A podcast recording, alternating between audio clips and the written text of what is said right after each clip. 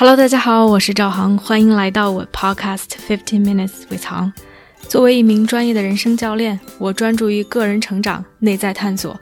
如果你对自己和他人充满好奇，想更深刻的了解自己，并通过行动创造属于自己的自由生活，那么我们一起踏上这个神奇的旅程吧。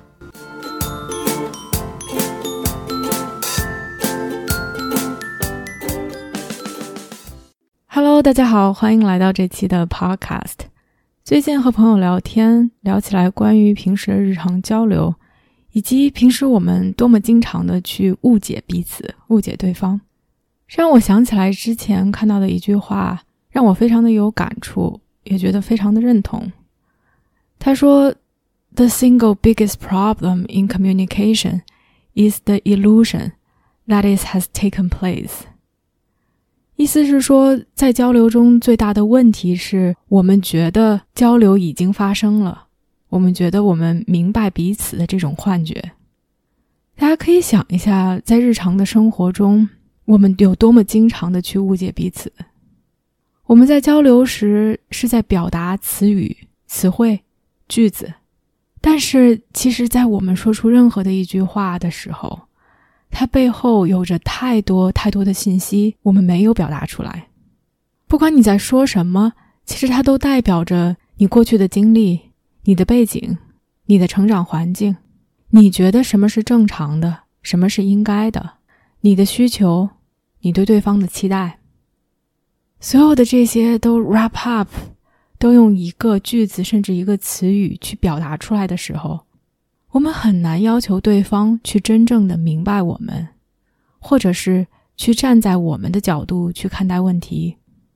而最近和朋友的一些交流以及自己的一些思考，让我对语言表达，甚至非语言的表达，有了一些新的认识和体会。所以也想分享给大家，和大家一起来讨论这个话题。前两天和两个朋友一起吃饭。还有我老公，我们四个人是两对 couple，我和我老公还有那一对情侣。说起来，一个有意思的话题就是 how we push each other's button。在我们的交往，在我们的交流过程中，我们是如何惹毛对方、激怒对方，让彼此不高兴的。我和我老公就想起了一个例子，我们两个曾经有一段时间，不断的因为这件事情争吵。这件事情就是吃饭的时候看手机，我不知道收听这期播客的朋友有没有这样的体会。晚上我跟我老公坐在一起吃饭，我正在跟他说话，跟他分享今天做的事情，我的一些开心的、难过的各种各样的体会。忽然间，他收到一个信息，或者是手机一亮，有一个推送，他不自觉的就把手机抓起来看。那一刻，我就怒火三丈。立刻说出来的话就是：怎么总看手机啊？能不能好好吃饭了？能不能好好说话了？他觉得很不理解，很 confuse，也觉得我在无理取闹或者是小题大做。他说：“怎么总管我呀？看个手机有什么大不了的？”然后这样对话就僵持下去了，两个人都不开心。我那对朋友也举了一个例子，他们彼此 trigger each other。非常有意思的是，他们两个人有的时候因为一些事情闹矛盾，男生脸色就不好看，女生下意识的就说：“啊，对不起。”男生反而因为女生说对不起，觉得你为什么说对不起啊？对不起又不能解决问题，为什么要道歉呢？女生觉得很无辜，我都说对不起了，你还不高兴，你要我干嘛呢？对话也就这样的戛然而止，不欢而散。似乎无法去继续。我觉得这两个例子都是非常的典型的，在情侣两个人在一起交流、在一起交往的过程中的一些非常小的事情，但是却非常能惹毛对方，trigger each other。我们听到的都是彼此想说的话，彼此真正说出来的话，但是其实仔细想一想，在每一句说出来的话的背后，都有很多没说出来的、隐藏的。但是其实是关键的信息。在我的例子中，我说：“为什么看手机啊？能不能好好吃饭了？”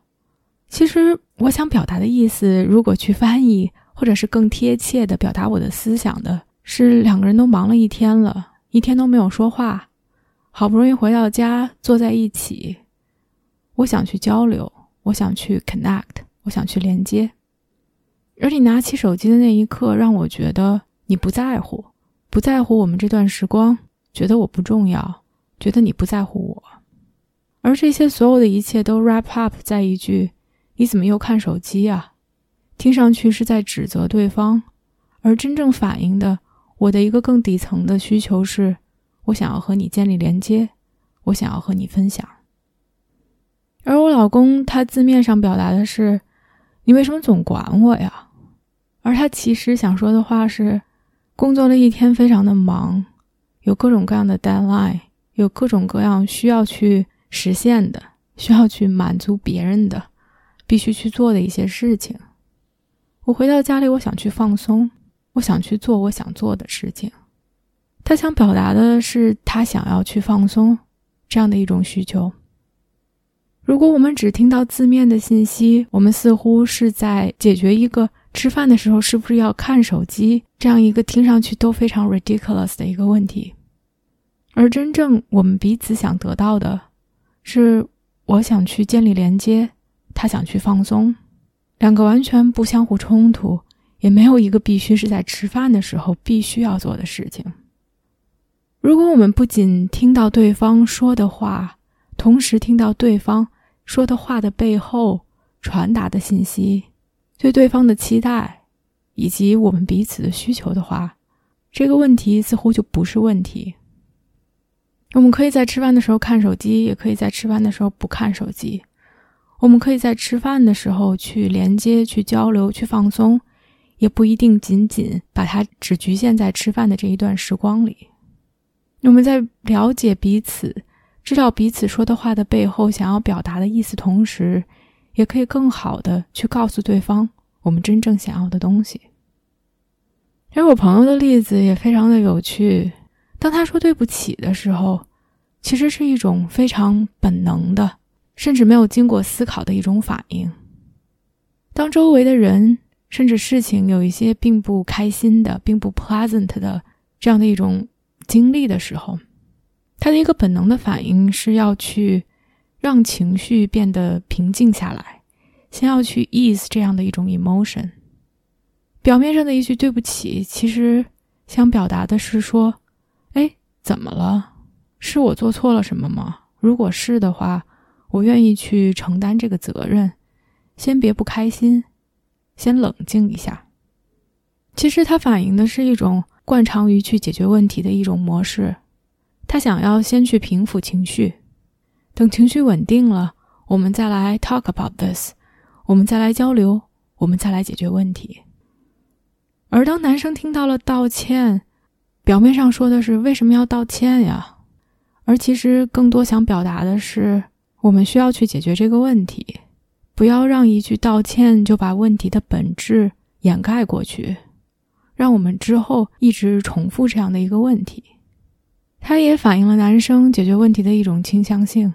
男生不太在意在我们生气的时候来交流，哪怕是争执，哪怕是彼此的大声叫嚷，他觉得这是一件正常的事情。而道歉对于他来说，更多的像是一个借口，而不是一种平复情绪的方式。所以，一个人更惯常于先去平复情绪，再来解决问题；另外一个人觉得解决问题更重要。无论是在情绪在什么样的点上，我们都可以把它放在第一位。而其实，最终两个人所希望的东西都是一样的：两个人都想开心，都想让彼此开心，同时都想解决问题。只是两个人有不同的 preference，不同的倾向性，平复情绪放在第一位，或者说是现在我们就来把这件事情说清楚。我觉得日常的交流交往的过程中，误解这件事情是太平常不过了，而我们却误以为似乎我们就应该明白彼此，我们都这么了解了，难道我们不知道对方想表达的意思吗？但是其实真的，我们不知道。我们不妨把误解做成一种 default 的状态，告诉自己误解就是太正常的事情。在我们交流的过程中，在瞬间，我们其实 make 了很多的 assumption，我们有很多关于对方的假设，不管是他们的意图，他们想要表达的想法，他们的情绪，他们的需求，他们做事情的一些喜好。而如果我们可以提醒自己，可能一切都是我们的误解。或者说都是我们的理解，但并不一定正确的时候，我们更愿意的去 check in，去问对方，也就为我们的交流创造了一个更大的空间，而不仅仅停留在彼此的互相批评、互相 judge，或者是埋怨彼此无法理解这样的一个过程中了。另外一个新的思考让我觉得。语言一方面非常的 fascinating，就太神奇了；另外一方面，很多时候它让我们陷入其中。之前有一次我和我妈的对话特别的有意思，不知道为什么我们翻出来原来的一些陈芝麻烂谷子的事儿，然后我跟她说她曾经说的一些话非常 hurtful，让我觉得很受伤。我妈听到当时特别的惊讶，非常 clearly 就显然的她完全不记得。他说过的那些话，然后另外一方面，他反问我：“你为什么记得这些，没有记得我为你做出的行动，我为你的付出呢？”这么一句简短的话，其实我有挺深刻的思考，也有两点重要的 take away 吧。我觉得很多时候我们在所谓的气头上，或者是在有情绪的时候说出来的话，we don't really mean it。真的不是我们想表达出来的话。当然，我不是在为口无遮拦，或者是去说一些重伤别人的话而找借口。很多时候，我们需要去思考我们说出来的话对别人的影响。但是，让我受启发的是，在我们有情绪的时候，我们选择那些去重伤彼此，选择那些非常难听的语言，其实我们只是为了让他。来 match 我们的情绪，来表达我们此刻强烈的情绪，而并非去表达我们的思想。比如说，有的时候情侣吵架就会说：“你怎么能这么自私？你怎么能这么不在乎我？你就是不爱我，或者是诸如此类的话。”在我们平静的时候，我们知道这些都不是真的。而当我们情绪在那个点上，似乎我们就只能去选择这样的词汇。来匹配我们那个时候的伤心、难过和愤怒，而作为接收这些信息的人，我们一方面听到了情绪，同时我们听到了这些语言，我们会把它 literally 非常字面的、非常直白的当做这就是他的想法，而其实他只是在抒发一种情绪而已。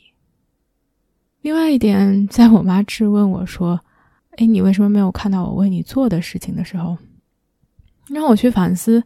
很多时候，我们觉得 action is louder than speech，我们的行动比我们的语言要更重要。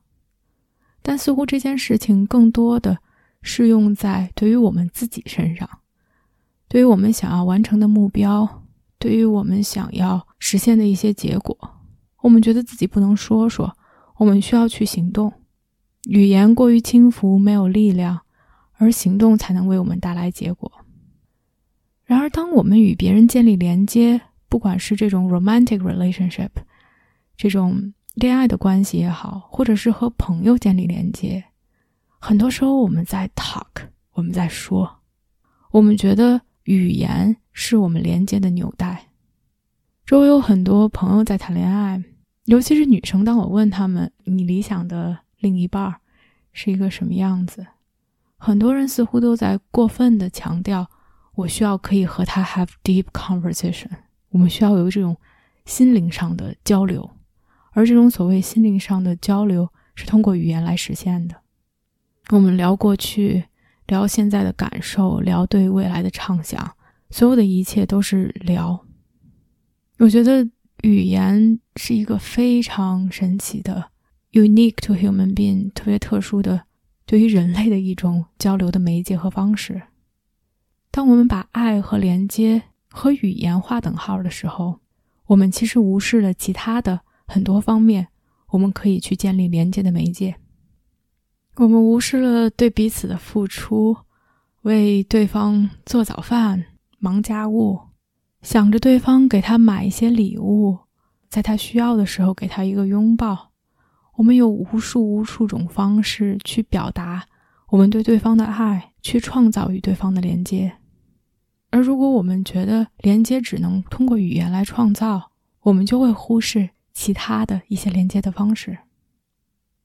我是一个爱说话的人，我的很多连接是通过语言来创造的。但是让我记忆特别深刻的是，几年前和朋友一起去旅行，当时风景非常的优美，我们几个人开着一辆车，当时就在高低起伏的山峦里面行驶着。我记得那是一个明媚的下午，我开着车，朋友就坐在旁边。他是我高中时候非常非常要好的朋友，我们有十几年都没有见面。然后那一刻，阳光就那样洒下来，车里面电台放着好听的歌，眼前是非常漂亮的景色。我就那样开着车，他就那样坐在旁边，没有人说话。我们就彼此看了对方一眼，我觉得那一刻是我们两个连接非常强烈的一个瞬间，不需要语言，我们知道，我们都在欣赏着眼前的景色，我们都珍视着这个瞬间，不光是自己，我们知道彼此也有同样的感受，这就足够了。而那一刻，语言反而显得苍白无力，也没有任何的冲动。想要去表达任何，我也好奇你们的想法。无论是在日常生活中，当我们交流时，我们听到的和我们没有听到的讯息，或者是在除了语言以外，还有什么你想要去创造的与彼此连接交流的渠道？欢迎给我留言。